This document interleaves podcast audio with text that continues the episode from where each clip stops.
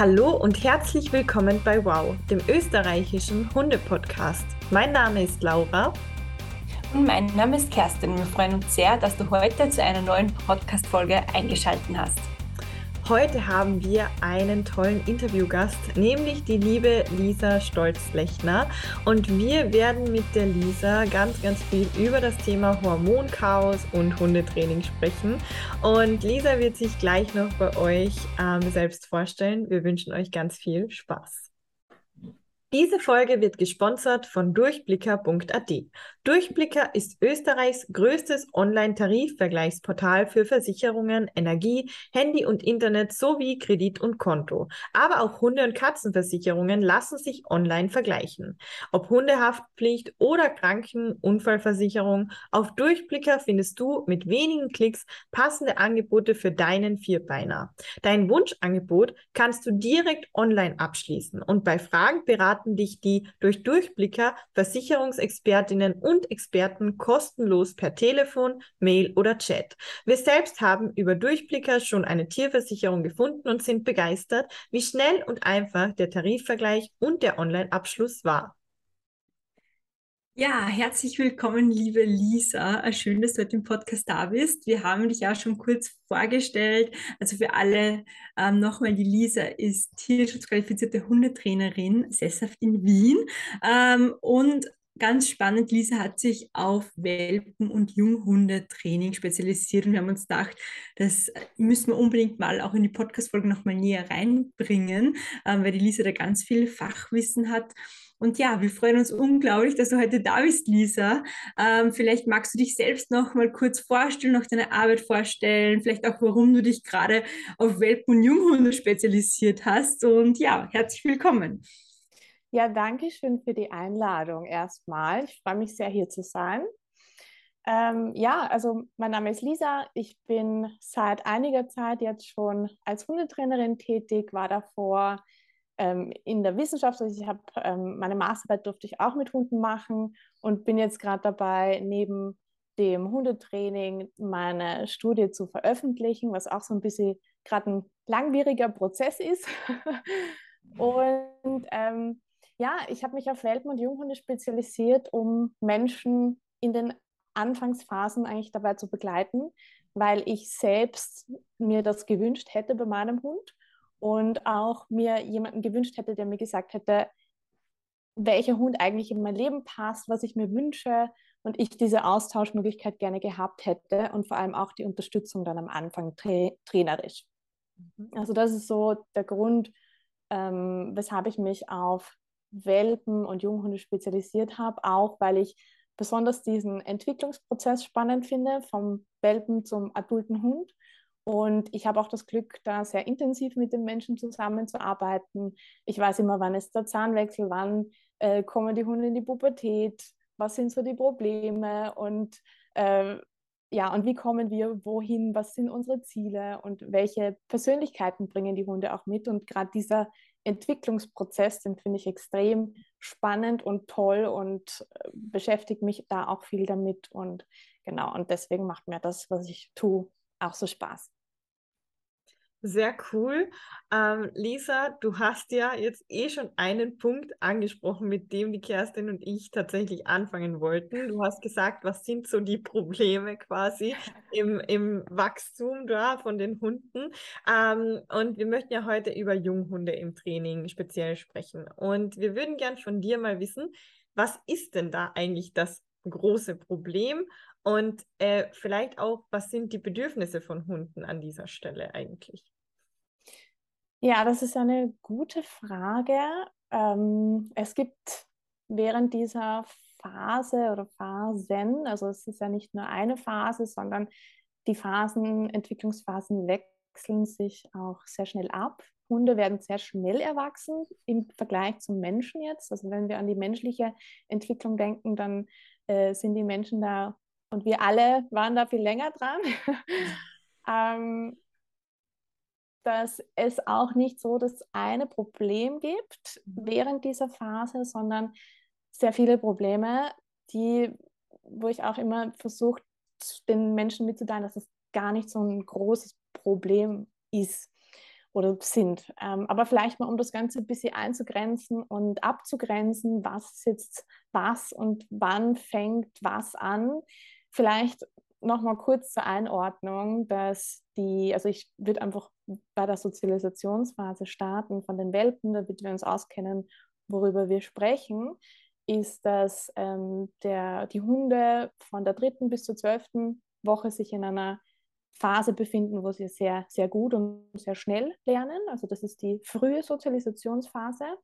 Die geht dann über in die späte Sozialisationsphase, die von der 12. bis zur 24. Lebenswoche reicht. Also das ist dann auch nicht vorbei ab der 12. Lebenswoche und geht dann über in die Pubertät. Die Pubertätsphase dauert meist nur wenige Monate an, also wie man sie in der Wissenschaft bezeichnet, dauert die nicht über die komplette Junghundephase, mehrere Monate, also mehrere Jahre, sondern die geht innerhalb kürzester Zeit über in die Adoleszenz. Und das ist die Phase von der Geschlechtsreife bis zur Zuchtreife. Also quasi der Hund ist erwachsen erst ab einem Alter zwischen zwei bis vier Jahren, also je nachdem, welche Rasse.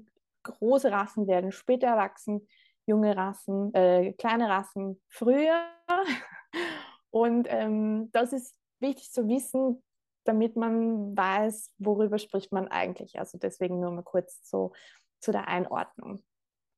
Also die Pubertät, und wir sprechen ja jetzt von den Junghunden, das heißt, ähm, nach dem Zahnwechsel startet die Pubertät und ähm, ist gekennzeichnet von dem Eintritt der Geschlechtshormone. Also beim Rüden ist es Testosteron und bei der Hündin das Östrogen. Mhm. Und wechselt dann, und das ist auch nicht ganz klar, wann genau und also wann genau sie endet mit ähm, oder übergeht in die Adoleszenz, aber vermutlich nach ein paar Monaten, nachdem das erste Mal die Hormone im Körper der Hunde quasi aufgetreten sind. Mhm. Und bei den Hündinnen erkennt man die Pubertät an der ersten Läufigkeit und also dem Östrogenanstieg vor der ersten Läufigkeit und beim Rüden an dem Heben des Beinchens und dem Markieren.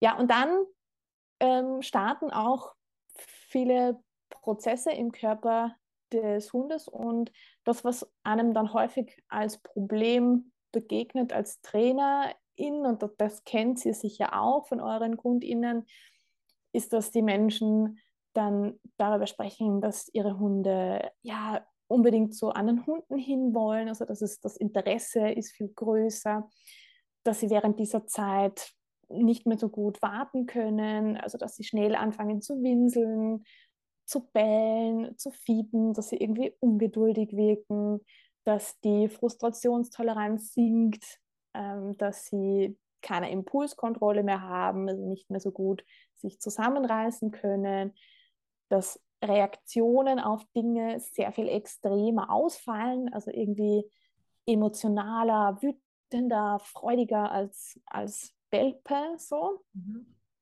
Äh, auch was man auch oft hört, ist, dass der Hund nicht mehr hört, also dass Dinge einfach nicht mehr funktionieren, dass er ähm, irgendwie alles vergessen hat und aber auch, dass sie sich plötzlich vor Dingen fürchten, ähm, also Ängste entwickeln, risikobereites Verhalten in bestimmten Situationen zeigen, äh, empfindlicher sind, was Stress betrifft und auch ja, einfach Stimmungsschwankungen haben. Das ist das, was einem häufig als Problem begegnet oder mir begegnet. Mhm.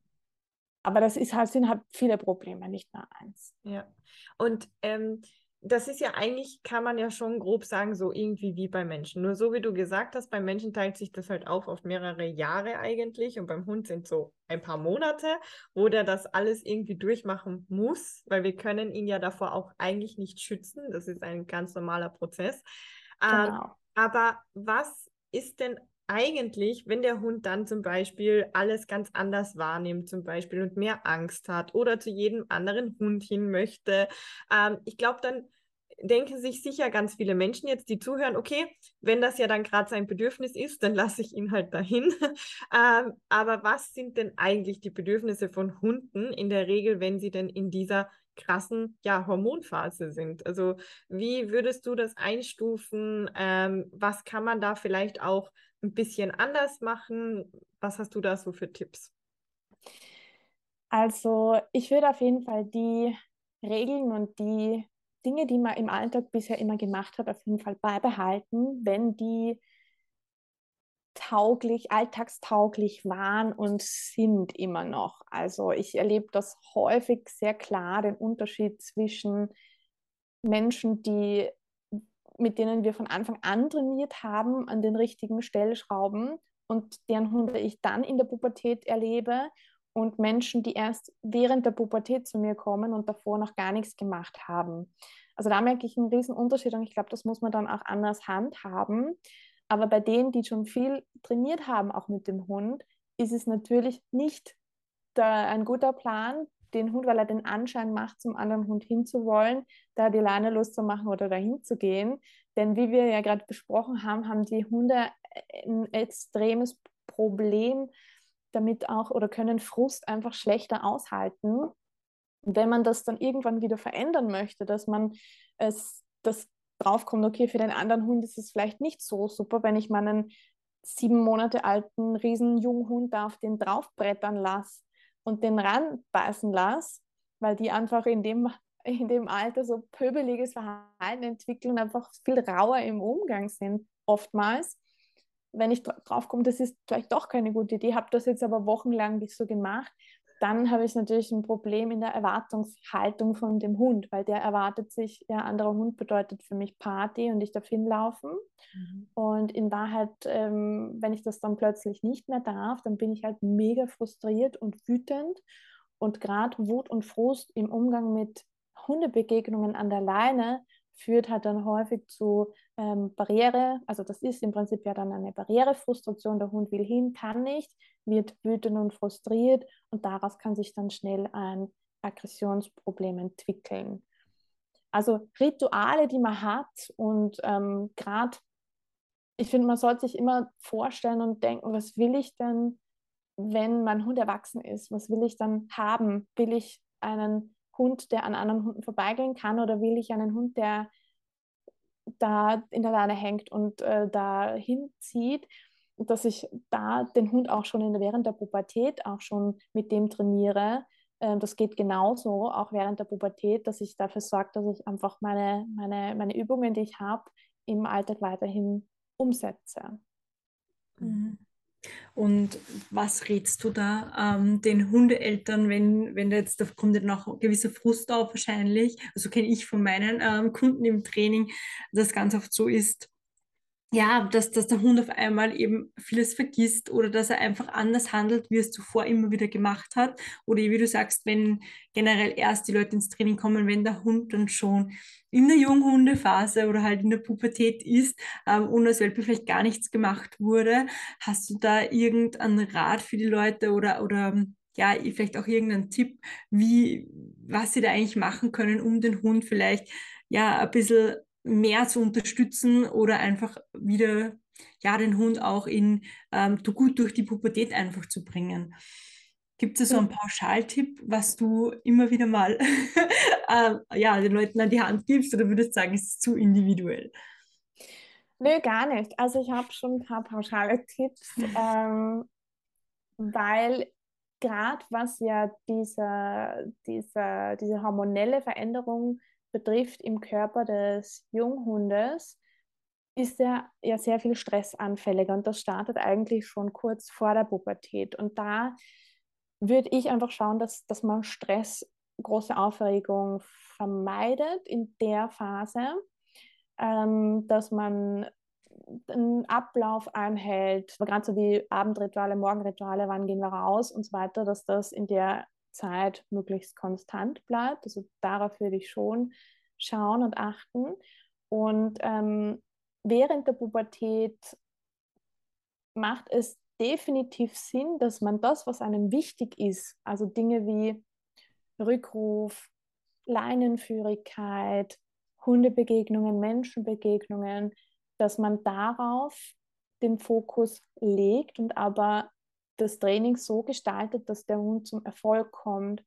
Und das ist, finde ich, was super, super wichtig ist, dass und das ist auch ein Riesenbedürfnis von den jungen Hunden, dass sie das Gefühl haben, was zu können, wo dazu zu gehören, irgendwie mit Begeisterung was machen zu können und auch was zu schaffen, worauf ihr Mensch dann stolz ist auf sie, weil ja gerade diese Phase auch so eine, die schwimmen ja auch voll und wissen nicht, wer bin ich, wo will ich hin, was zeichnet mich aus, was sind meine Hobbys, was kann ich, äh, wie reagiere ich auf andere Hunde, was ist, was ist der Eindruck, den andere Hunde von mir haben. Das ist ja auch die Phase, wo der Hund einfach so viele Fragen im Kopf hat und gar nicht wirklich weiß, ja, was er jetzt machen soll mit sich. Und dass man da auf jeden Fall bei all diesen Dingen gut unterstützt, bei den Dingen, die wir im Alltag von unserem Hund brauchen. Also dass wir das auch gemeinsam mit dem Hund machen und uns einfach darauf einlassen, auch wenn es nur weiß ich nicht, 30 Sekunden geht. Also es kann ja sein, dass man dann die Übung so kurz gestalten muss, dass der Hund das schafft in dem Moment und das aber trotzdem Bock hat mitzumachen.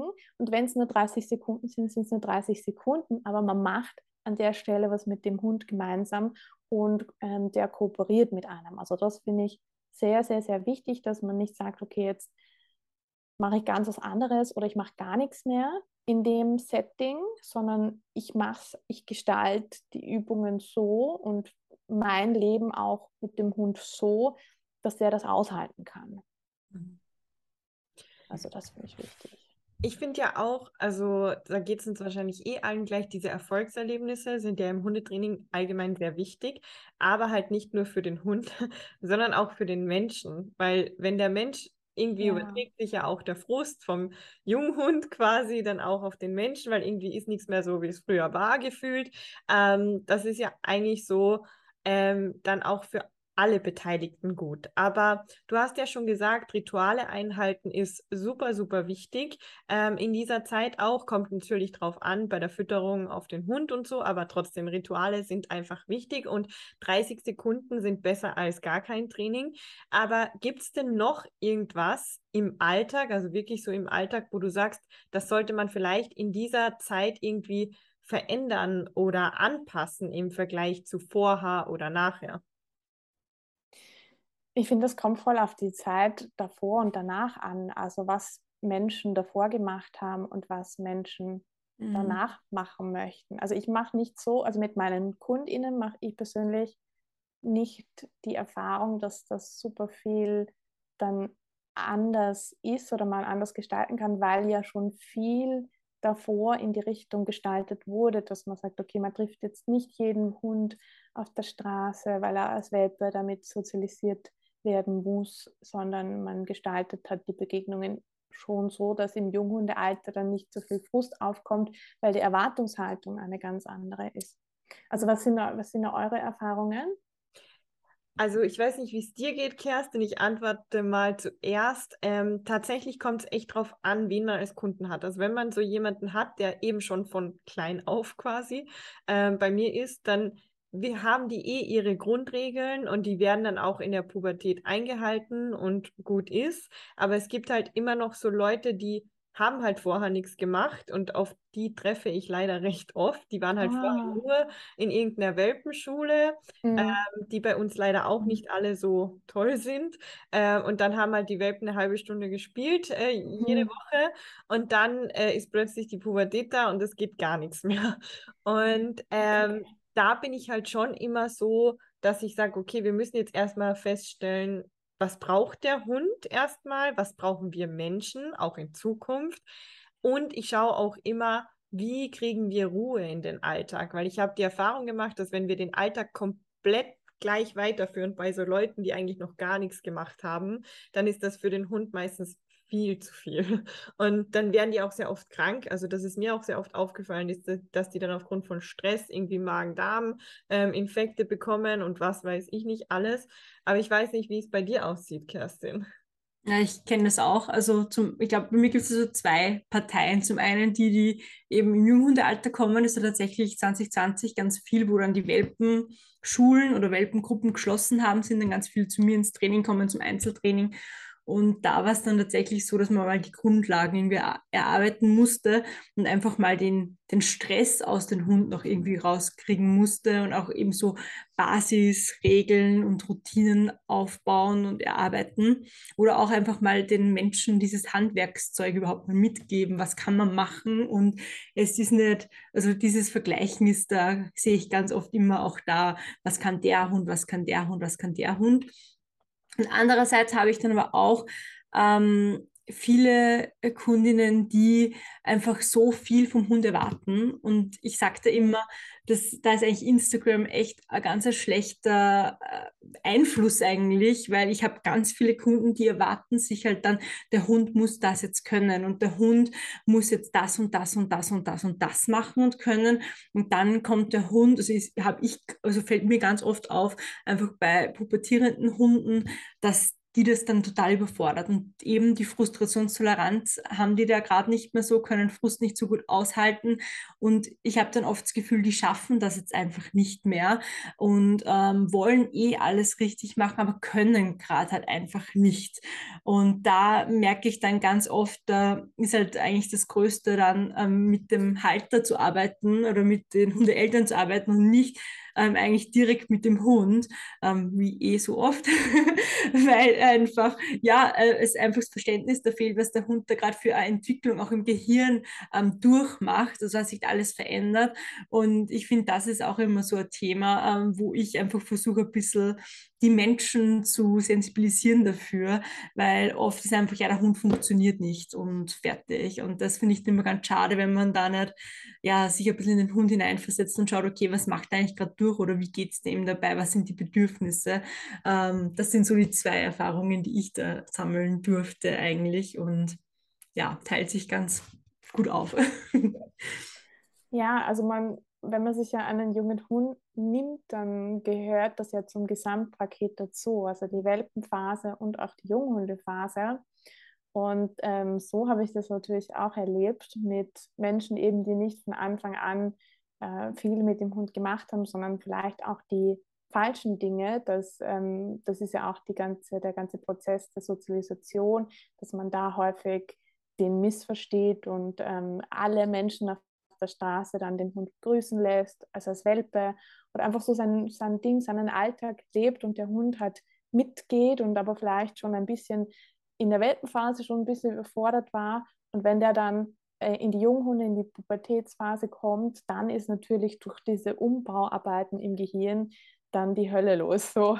Und dann ist natürlich das, also Stress, ähm, die sind auch so beim Stress empfindlich, die Hunde, dass da auch ja, das dazu führt, dass sich der gar nicht mehr spürt und dass auch gar nichts mehr funktioniert. Einfach weil der nicht zur Ruhe kommt und dadurch natürlich auch nicht lernen kann. Mhm.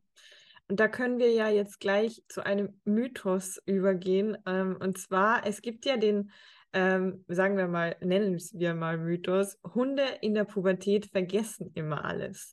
Stimmt das oder stimmt das nicht, liebe Lisa? Und wenn das stimmt, dann woran liegt das? Also was passiert da im Körper? Ja, also man hat bei menschlichen Pubertierenden herausgefunden, dass die pro Sekunde 30.000 Synapsen, also Verbindungen zwischen Nervenzellen, da abgebaut werden, was richtig krass ist. Also äh, das ist richtig viel. Und dass sich das Gehirn während, also die Gehirnmasse, das Gehirnvolumen während der Pubertät tatsächlich verkleinert. Mhm. Und ähm, nachdem wir ein Säugetiergehirn haben und sich das nicht so sehr von, also unterscheidet, ja, ob das jetzt ein Hunde- oder Menschengehirn ist, also in vor allem den basalen Sachen wie emotionales System, das limbische System oder Stirnhirn oder was auch immer, also das ist sehr, sehr ähnlich. Und daher lässt sich auch mit hoher Wahrscheinlichkeit sagen, dass das bei dem Hund genauso sein wird während der Pubertät. Das heißt, das ist ein interessanter Mythos, wenn man jetzt die Anzahl der Synapsen äh, sich anschaut, könnte man meinen, ja, das stimmt. Aber es ist so, dass ähm, zwar Nervenverbindungen während der Pubertät gelöst werden und was nicht gebraucht wird, auch quasi gelöscht wird oder nicht mehr die Bahnen quasi nicht mehr befahren werden. Mhm. Aber die, die genutzt werden, werden sehr viel effizienter gestaltet, indem sie ummantelt werden mit einer Isolierschicht. Mhm. Und dadurch erhält diese, also weniger Bahnen dann eine, eine größere Effizienz und Stärke. Und das festigt sich auch. Daher ist es wichtig, dass man eben nicht sagt, mein Hund ist jetzt in der Pubertät, ich lasse den jetzt mal und mache gar nichts mehr und äh, lasse den einfach ein äh, pubertierender Junghund sein, dann ähm, werden halt auch das, was der zeigt an Verhalten, das wird sich dann sehr, sehr effizient im Gehirn festsetzen und, und kräftig befahren. Das wird eine mehrspurige Straße dann mit sehr viel Verkehr und allen, allen anderen Dingen, die wir vielleicht brauchen, also Entspannung, Abwarten, ähm, Ruhe, Leinenführigkeit, was auch immer, ja, das wird dann einfach abgebaut. Und da ähm, langfristig gesehen kann das dann auch so sein, dass da wirklich dieser Part dann nicht mehr so eine große Relevanz kriegt für den Hund und der Dinge zu vergessen scheint. Aber was ich auch öfter beobachte, ist, dass auch wenn man jetzt übt über die Pubertät hinweg und seine, seine Trainingssessions macht, den Alltag immer wieder äh, Trainings, ich meine, Alltag ist Training, aber dass man quasi kleinere Sachen einbaut und mal ein paar Tage etwas nicht gemacht hat, dass dann an einem Tag doch auch das, das den Anschein machen kann, als hätte der Hund äh, die Übung vergessen. Oft liegt es aber vermutlich nicht daran, dass der Hund die Übung vergessen hat, sondern dass er einfach so im Außen ist und die Umwelt für ihn so viel wichtiger ist als gerade jetzt das, was ich von ihm will, dass er deswegen nicht darauf reagiert. Was würdest du denn in so einer Situation machen oder empfehlen? Das kommt drauf an. Also ich habe die Erfahrung gemacht, dass, ähm, dass es an manchen Tagen einfach keinen wirklichen Sinn macht. Mhm. Also ich sage dann auch bitte, aber wenn das jetzt frustrierend wird für beide Seiten, lass das einfach, weil das macht, also macht einfach keinen Sinn, wenn an dem Tag alles drüber ist, der Hund gestresst ist, dann würde ich einfach einfach äh, die Gasserunde machen, wo sich nicht besonders viel tut, der Hund schnüffeln kann, da vielleicht auch fördern, dass er seinen Stress abbaut durch Schnüffeln, durch Dinge, die Hunde eben machen, ähm, auf Spazierwegen und jetzt nicht andere Hunde anpöbeln, sondern dass man sich da einfach Wege sucht, wo alles ein bisschen gemütlicher ist und ähm, dass man ja den Hund eben an den Tagen Hund sein lässt oder aber man versucht die Belohnung abzugraden. Also meistens funktioniert es dann sehr viel besser. ja, das kann ich mir gut vorstellen. Ich habe viele Hunde im Training, wo die, die Leberwurst äh, der Nummer eins, ähm, ja, die Nummer eins Belohnung ist zu der Zeit, aber ja. ja, finde ich auch voll, finde ich auch voll gerechtfertigt, weil ich meine, das Interesse bei den Hunden in der Umwelt ist einfach so mhm. krass mehr, die interessieren sich für jeden Grashalm oder auch der Radius von dem, was sie sehen und für sie interessant ist, ist auch so viel größer als bei Welpen, mhm. dass ich finde das auch gerechtfertigt, dass, je, dass es sich für sie einfach lohnt. Und da muss man halt natürlich herausfinden, was lohnt sich für meinen Hund, also was mag der, weil es gibt auch ja, Hunde, mit denen, die kann man mit ähm, Laufspiel oder sowas besser belohnen als mit, mit äh, Leberpastete. Aber bei, bei den meisten Hunden ist äh, so eine gute Belohnung, was Fressbares, was richtig geil ist, schon sehr hoch im Kurs. Ja, die Erfahrung habe ich auch gemacht. Da gibt es ein paar Spezi Spezialexemplare, sage ich immer, die da noch mehr aufs Laufen oder aufs wilde Spielen oder was auch immer stehen. Das ist dann auch immer ganz schön zu sehen, irgendwie, wenn die Belohnung anschlägt und die Hunde dann voll Freude und voll Fokus wieder da sind und einfach Spaß am Leben haben. Das finde ich immer total schön. Voll. Und was ich auch total empfehle während der Pubertät ist, ein, sich ein Hobby mit seinem Hund zu suchen. Also irgendwas, wo der Hund gut drin ist, also irgendwas, was dem Hund in die Wiege gelegt ist, sowas wie Nasenarbeit, Spurensuche und dass, dass die Menschen dann gemeinsam mit dem Hund dieses Hobby ausleben, weil das auch wieder den Frust ist, was wir vorher gesprochen haben, was man hat, wenn man mit dem Hund Leinenführigkeit übt, das ist einfach etwas, was den meisten Junghunden nicht allzu viel Spaß macht, wenn es um das Stadtsetting geht, da an lockerer Leine zu laufen. Also kann man natürlich sich bemühen, das möglichst äh, schön zu gestalten, aber trotzdem ist es oftmals einfach voll anstrengend und erfordert viel Konzentration. Und da finde ich es in der Zeit äh, gut, dass man neben diesem Training das trotzdem weiter durchzieht, aber sich auch was sucht, wo beide Beteiligten, also Mensch und Hund, Spaß dran haben und wo man auch als Mensch dann stolz sein kann auf seinen Hund und sagen kann, boah, das kannst du richtig gut, äh, das machst du toll. Und ansonsten ist es oftmals eher, ja, du nervst jetzt einfach oder was weiß ich. Also, mhm. ja. Ja, voll schön. Ja, ich glaube, wir haben noch eine Frage für dich vorbereitet, Lisa, bevor wir dann zu unseren Community-Fragen kommen. Da sind ja. auch ganz viele tolle gestellt worden. Gibt es so ähm, Herausforderungen, die der Junghund in dieser Pubertätsphase besonders hat? Also irgendwas, wo, wo es vielleicht auch einfach ähm, eh vom Gehirn oder einfach was da Abläufe beim Hund sind, auf die man, die man kennen sollte, wo man dann vielleicht ein bisschen Rücksicht auch auf den Hund nehmen sollte. Ja, also definitiv. Ähm, es gibt allerhand Botenstoffe, die während dieser Zeit im Hund freigesetzt werden und das immer gut ist, wenn man darüber Bescheid weiß, was da jetzt so alles äh, abgeht im Körper des Hundes. Zum Beispiel ähm, ist Dopamin ein ganz wichtiger, also spielt eine ganz, ganz wichtige Rolle denn ähm, Dopamin wirkt als krasser Verstärker für innere Prozesse und sorgt dafür, dass, dass die Junghunde irgendwie Sachen in die Tat umsetzen. Und wenn jetzt zum Beispiel sich Junghunde bedrängt fühlen von einem anderen Hund oder an der Leine eine Begegnung haben, bei der sie nicht gut ausweichen können, kann es in der Phase auch äh, dazu führen, dass die sich wehren, also dass sie anfangen zu, dahin zu bellen, zu pöbeln und dass da, dieses Dopamin eben dazu führt, dass sie das tun und dann auch ähm, diesen einen Kick dabei spüren und dass sie das dann äh, toll finden und gelernt haben, okay, ich kann den anderen Hund jetzt da verbellen und das funktioniert und ähm, daher bin ich jetzt wieder in der Kontrolle, wo sie sich davor einfach unsicher gefühlt haben durch diesen ganzen hormonellen Veränderungsprozess.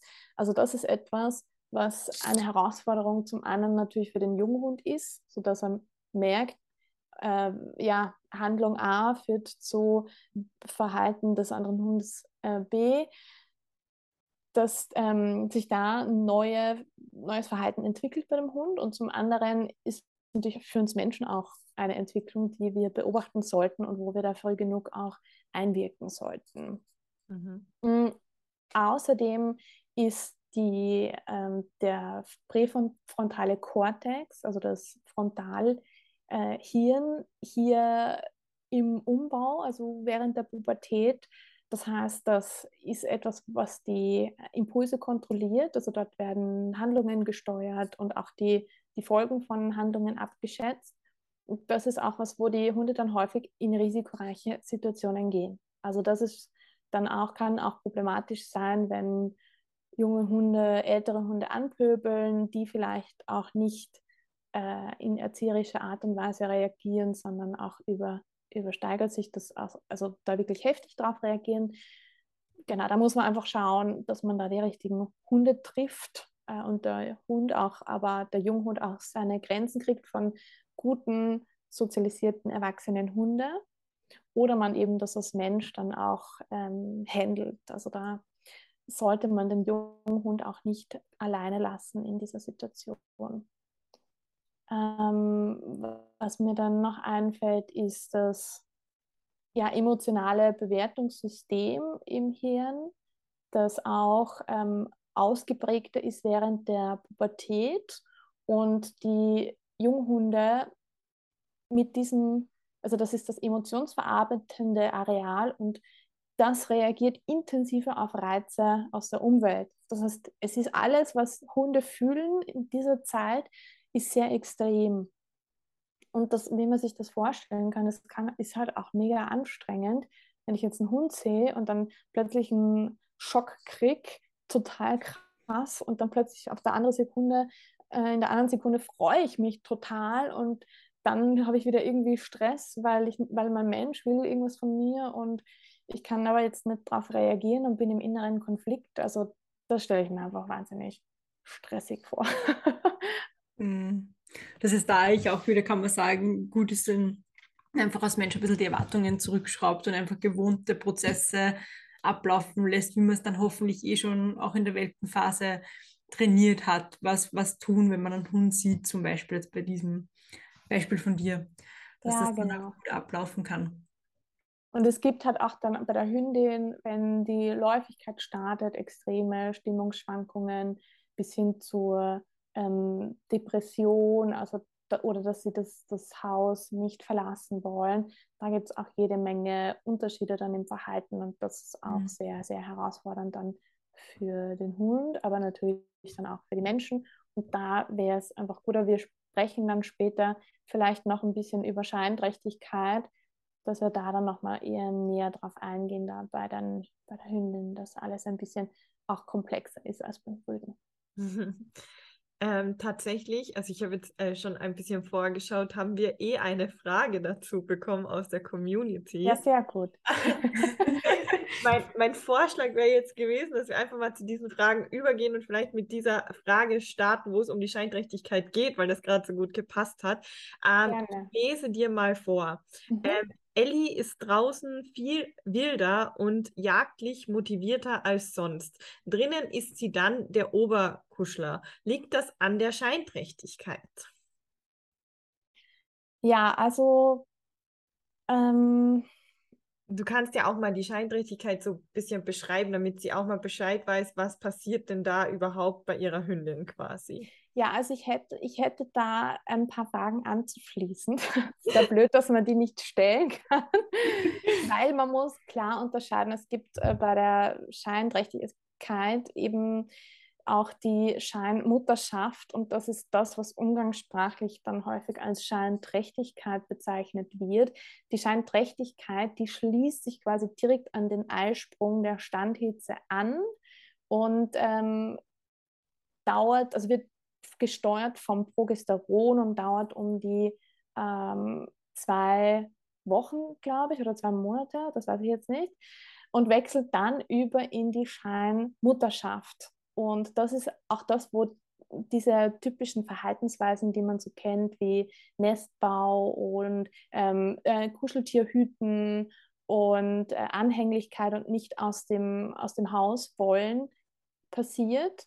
Und da wäre jetzt interessant ähm, zu wissen, in welcher Phase befindet sich Ellie tatsächlich. Also ist es die Scheinträchtigkeit, also direkt nach der Standhitze, oder ist es die Scheinschwangerschaft? Und zwei Monate sind es zwei Monate. Also ähm, dazu ja. nichts, das kann ich dir schon mal sagen. Am Anfang steht eben nur, ob du dich mit Hormon und Scheinträchtigkeit auskennst und danach die Frage, die ich dir vorgelesen habe. Also okay. Ja, ja, wissen wir leider nicht. Aber du kannst ruhig mal weiter erklären. Ich glaube, es ist trotzdem interessant, auch für alle Hündinnenbesitzerinnen. So. Mhm.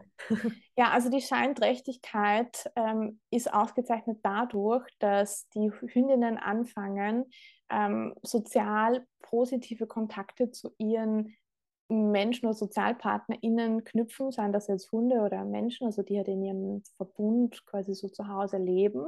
Und da äh, wird beobachtet, dass sie sehr stark bindungsförderndes Verhalten zeigen, also so Schnauzen, Stupsen und auch das, was sie sagt, äh, das so kuschelig sein und anhänglich sein, ähm, das wird häufig während der Scheinträchtigkeit gezeigt.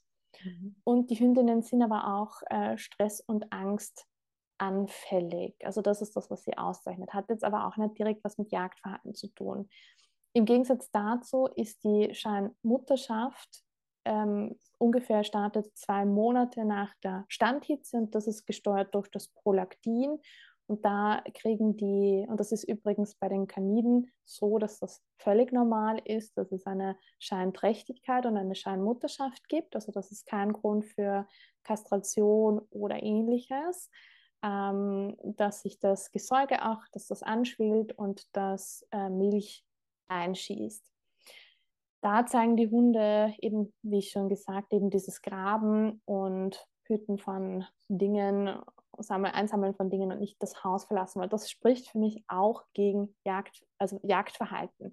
Mhm. Es kann einfach sein, dass, dass die Scheinträchtigkeit dazu führt, dass der Hund kuscheliger ist, dass sich vielleicht auch dann mit der Zeit abmildert, also die Scheinmutterschaft, die Symptome der Scheinmutterschaft oder Scheinträchtigkeit, dann einfach das Jagdverhalten seinen Lauf nimmt in der Entwicklung des Junghundes. Also dass der da einfach das cool findet und entwickelt ähm, mit der Zeit.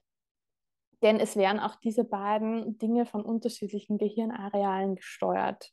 Und man hat auch, wenn man sich die Literatur anschaut, ein Kastrationsthema, weil ja oft auch leider kastriert wird, um Jagdverhalten zu beenden, ähm, was eigentlich gar nicht, gar keinen Sinn macht. Und deswegen kann ich dazu eigentlich nichts sagen, außer dass das für mich unwahrscheinlich zu sein scheint, dass das ähm, miteinander zu tun hat.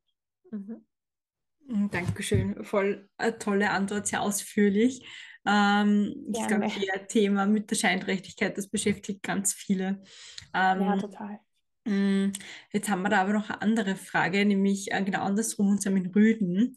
Ähm, Lotti und Pepper fragt, ähm, wie kann ich ständiges Markieren wollen in die richtige Bahn lenken? Ja, das ist, äh, das ist eine Frage, die sich viele Rüdenmenschen vermutlich stellen. Ich hätte da jetzt auch wieder ein paar Fragen an die Person, nämlich in welchen Situationen der Hund markiert, ähm, ob das eine, Sozi eine soziale Komponente hat, also ob der das macht in Anwesenheit von anderen Rüden oder Hunden oder auch, wenn ich was von ihm möchte, äh, Leinenführigkeit oder so, dass der dann plötzlich anfängt, da irgendwie was zu markieren.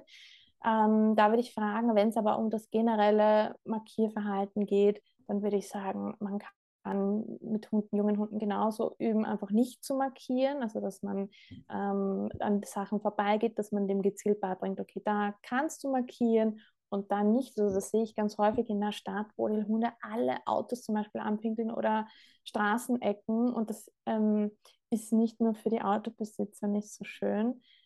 Ich meine, das fand ich ein Zeichen ja, an, die, an, die, an die Umwelt so. aber aber ähm, genau, also das kann man definitiv üben und sollte man auch, wenn der Hund wirklich im Sekundentakt markiert.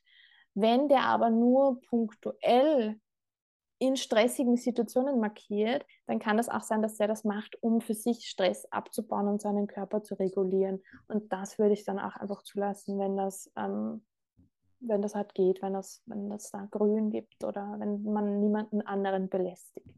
Mhm.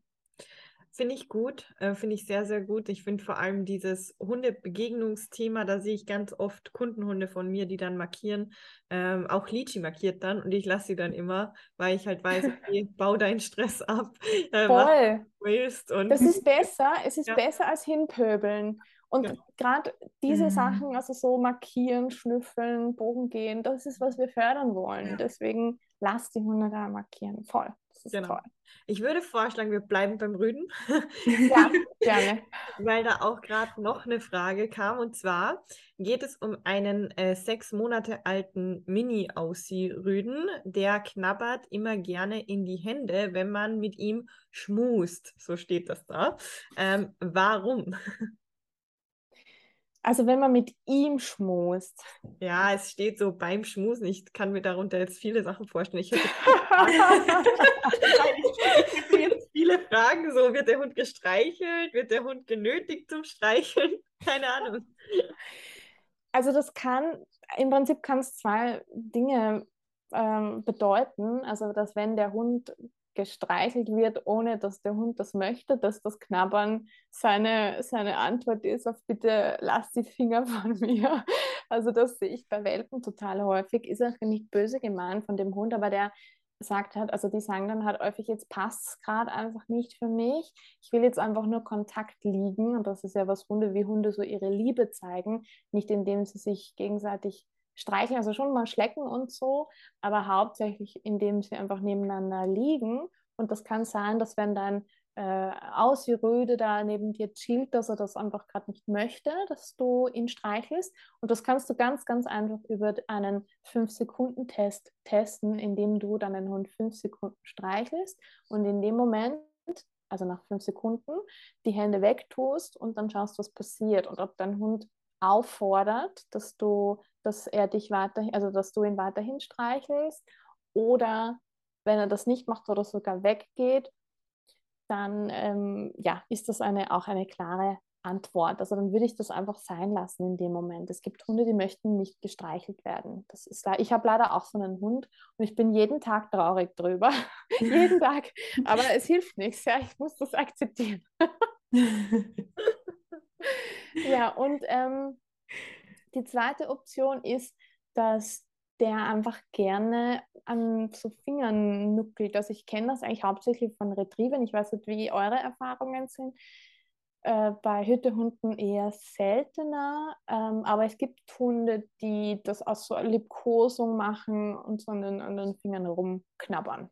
Mhm, das mhm. stimmt. Also ich kenne es schon von dem einen oder anderen Aussie, aber eher von Hündinnen tatsächlich. Deshalb ähm, weiß nicht, aber kann natürlich vorkommen, auch beim Rüden.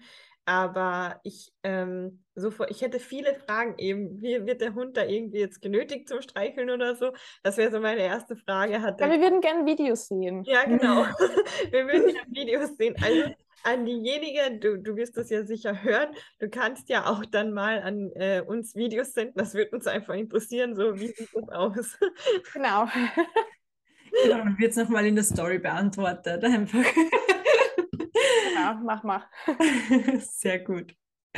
Ähm, ja, ähm, jetzt haben wir noch, na, das waren jetzt alle Rüdenfragen, jetzt kommt die allgemeine. Wir haben dazu, eine, ah, ja. Ich habe ja ha, haben eine Rüdenfrage, Kerstin, weil da steht er bei dieser Sturheit da. Du kannst Ach so, ja, genau, die wollte ich gerade vorlesen. Na, passt. Also, Sturheit beim Freund hört er bei mir nicht so gut. Tipps für den Umgang damit. Ich glaube, das gibt ja, also ich habe das, glaube ich, bei jedem Mensch-Hund-Team, das ich begleite, dass der Hund bei einer Person besser hört als bei der anderen. Ja, Lise, was ist da dein Tipp dazu?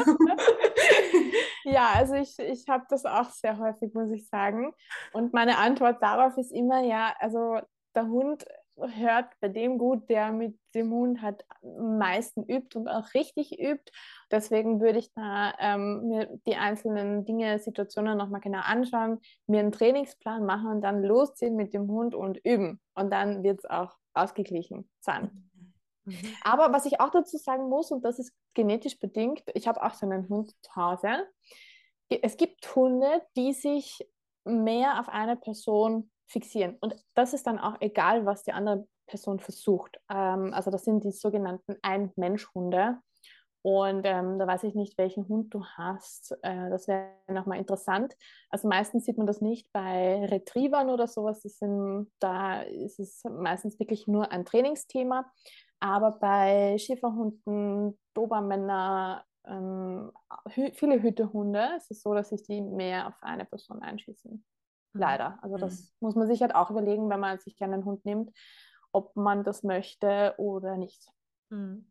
Vor allem vielleicht, wenn man sich als Paar einen Hund nimmt, weil ich ja. glaube, Paare haben da ganz oft ein Eif Eifersuchtsthema. Ich weiß nicht, wie es geht, Leser, aber ich sehe das bei meinen Kunden ganz oft, die sagen dann, ja, bei mir hat der Hund das jetzt gemacht, aber bei meinem Freund nicht. Und dann sind immer alle so eigentlich ganz enttäuscht und irgendwie auch eifersüchtig aufeinander und äh, auch irgendwie traurig. Aber ich glaube, da muss man sich schon Gedanken machen, okay, was für eine Rasse holt man sich ins Haus? Ja, total. Mhm. Und auch, ich meine, es ist ja auch okay, auch wenn es jetzt 60, 30 ist, ja, das Verhältnis so, so viel machst du, so viel mache ich einfach, dass man sagt, ja, so ist es halt. Und ähm, entweder, wenn ich was verändern will, dann muss ich halt auch was verändern in meinem Alltag und in, in dem Umgang mit dem Hund. Und ansonsten ja, kommt er halt bei mir in die Schleppleine und wenn ich einfach das nicht machen möchte, also da muss ich mir halt einfach überlegen und sonst ist es ja auch nicht so schlimm. Also ich habe jetzt auch super viel, ich habe gerade vorher witzigerweise ein, eine WhatsApp-Nachricht von einer Kundin erhalten, die sagt so, oh mein Gott, mein Hund dreht voll durch, wenn ich das Haus verlasse und wenn mein, mein Freund das Haus verlässt, ist komplett wurscht. So. Und wer ist jetzt, was ist das Problem? Ist es der Mann, weil er so oft übt, äh, rauszugehen oder ist es ähm, oder ist es, dass er so stark gebunden ist an der, an der Frau? Und ja, ähm, meistens ist es beides so ein bisschen. Ja. Ja, das sehe ich auch ganz oft. Also bei mir, also bei meiner Hündin der Flumi ist ja zum Beispiel tatsächlich so, dass die ähm, nochmal ähm, ja, für jeden Partner, also für mich und für meinen Freund verschiedene Verhaltensweisen entwickelt hat, also verschiedenen Umgang mehr oder weniger. Also ich bin eher so die, die halt dann aufpasst oder halt dann mal das letzte Wort hat oder wenn irgendeine schwierige Situation ist, kommt sie zu mir. Und wenn sie aber spielen will und Spaß haben will und blöden, blödeln will, dann geht sie zu meinem Freund. Also das sehe ich auch ganz oft bei Kundenhunden auch, dass die sich dann entscheiden, okay, welchen Menschen nehme ich jetzt für welche Situation? Ja, oft beobachte ich das schon. Äh, ich möchte keine Stereotype auch machen, aber dass die, der männliche Teil auch mal für das Spiel fragt. Ich, also, ich, kann das jetzt nur unterstützen, diese, diese äh, ja, Aussage. Okay, das ist gut, dass ich damit nicht alleine dastehe. ja, ich glaube, das, ja, wenn man meinen Freund kennt, weiß man aber auch warum. Ich glaube, das wäre dann, ist nicht, nicht, bei ihm nicht geschlechtsabhängig, sondern das ist einfach, ja, Charakter, Charaktersache. ah, genau. Ja, super. Ähm, dann haben wir schon die nächste Frage und zwar die Dani hat gefragt, wie soll ich mich meinem Hund gegenüber verhalten und sie unterstützen? Das haben wir jetzt eh schon, glaube ich, ein bisschen angesprochen vorhin mit dem eigentlichen Interview fragen. Aber ja, hast du noch so einen Pauschal, eigentlich haben wir die Pauschaltipps auch schon gehabt, aber wenn noch was einfällt, ist so ein Pauschaltipp für die Pubertät, dann ähm, gerne kannst du auch was sagen. Ja, mein Pauschaltipp für die Pubertät ist auch mal vieles mit Humor zu nehmen und das nicht ganz so ernst zu nehmen, was die Hunde in dieser Phase alles so machen und ausprobieren. Es ist eigentlich, wenn man mit einem Blick von, von ein bisschen weiter weg drauf schaut, eigentlich auch ziemlich lustig, was die Hunde da alles so machen und auf was für Ideen sie kommen.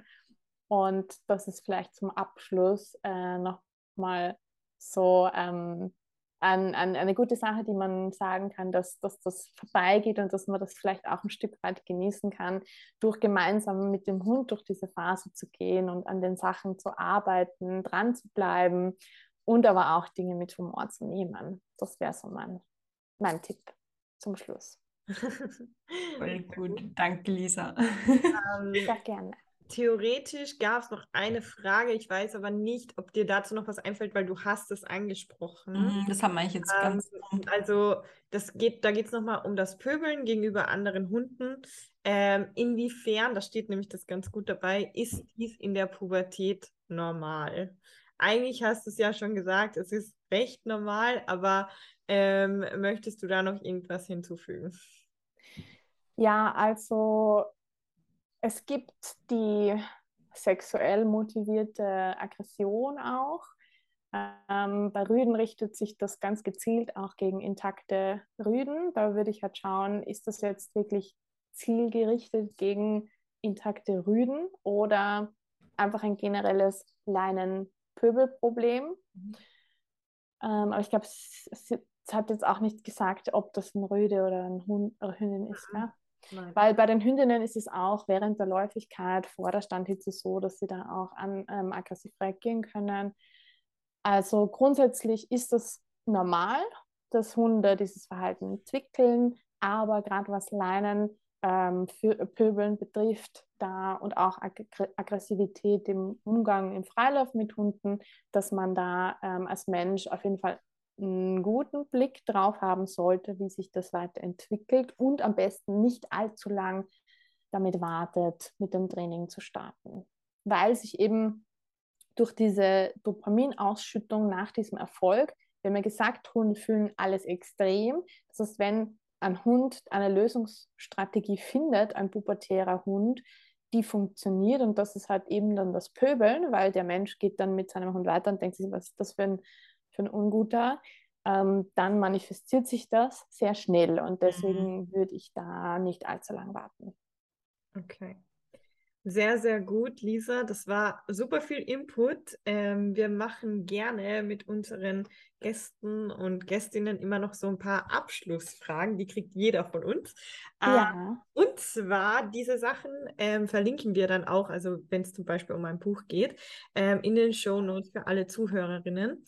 Lisa, welches Buch würdest du denn jedem Hundehalter oder jeder Hundehalterin empfehlen? Ja, also ich habe zwei Bücher, Ja. die ich ganz großartig finde. Jeder hat immer zwei Bücher.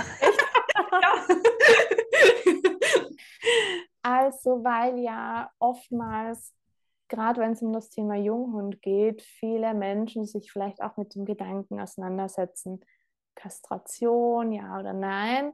Und ich finde, das Thema ist wahnsinnig wichtig, dass man sich da wirklich intensiv damit auseinandersetzt, weil leider immer noch sehr viele TierärztInnen eher mal kastrieren würden als nicht. Also es ist wirklich äh, teilweise erschreckend. Mhm. Ähm, aber auch natürlich gibt es auch sehr, sehr viele, die das super gut machen.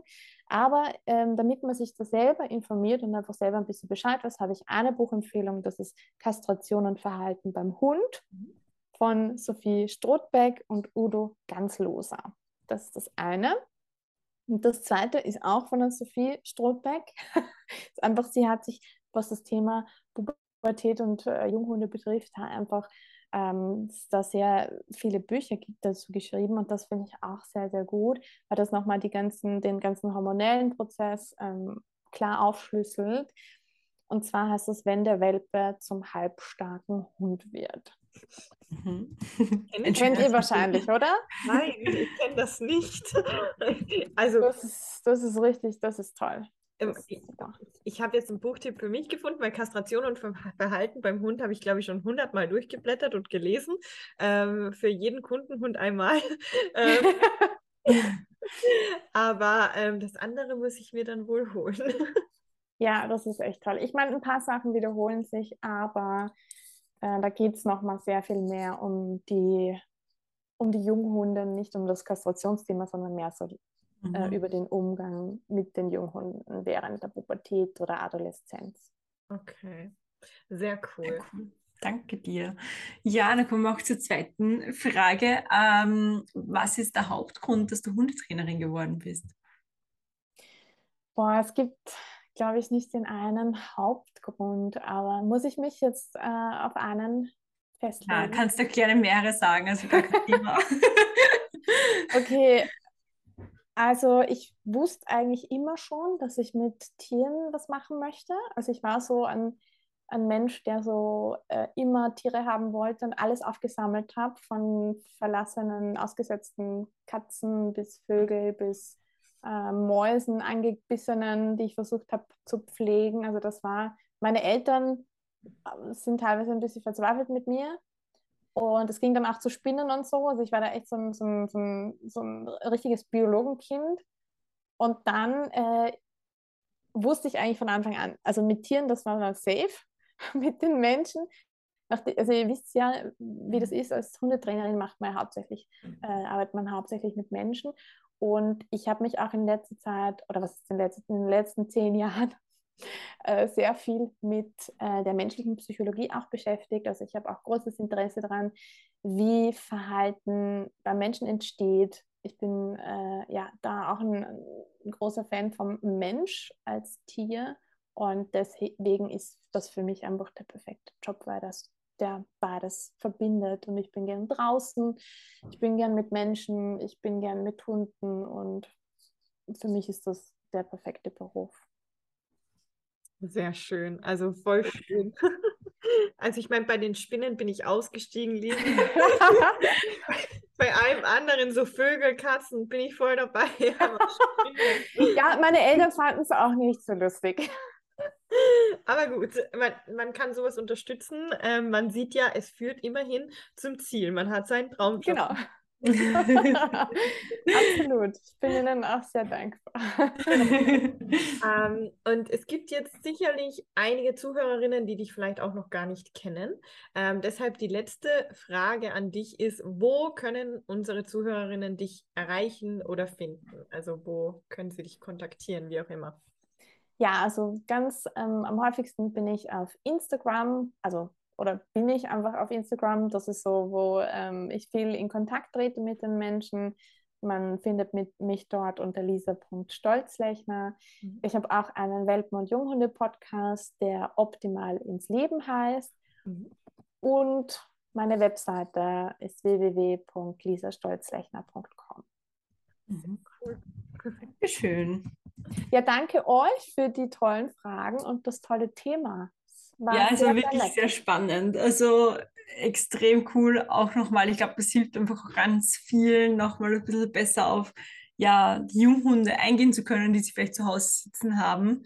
Ähm, das war echt sehr, sehr, sehr lehrreich. Auch für mich war es wieder ganz spannend. Ich mag ja solche Interviews immer sehr gern, wenn man da nochmal, ähm, weiß nicht, von dem anderen einfach nochmal die Sachen hört und echt total spannend. Also danke dir, Lisa, war echt Sehr toll. gerne. Sehr, sehr schön, gerne. dass du da warst. Hat mich sehr gefreut. Sehr gut, ja, das freut uns. Danke auch nochmal von meiner Seite. Und dann äh, würden wir erstmal dich verabschieden, liebe Lisa. Und wir hoffen, vielleicht schaffen wir ja wieder mal ein gemeinsames Interview für unseren Podcast. Ja, gerne.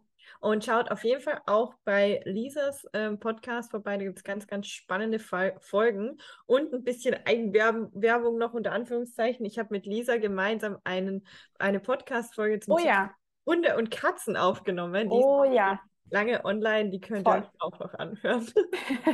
ja, das ist super toll. Sehr gut. So, das war unser Interview mit der lieben Lisa. Schaut gerne bei ihren Social Media Kanälen vorbei und euch gerne bei ihrem Spurensuchkurs T-Tector. Da haben wir natürlich auch etwas in den Shownotes verlinkt. Ähm, ansonsten ja, freuen wir uns auf den nächsten Interviewgast, ähm, der uns dann 2023 beehren wird. Die Laura und ich sind schon wieder total in Planung. und ja, ähm, ich hoffe, dir hat die Podcast-Folge gefallen. Ja, genau. Wir wünschen dir einen entspannten Alltag mit deinem Hund. Deine Laura und deine Kerstin.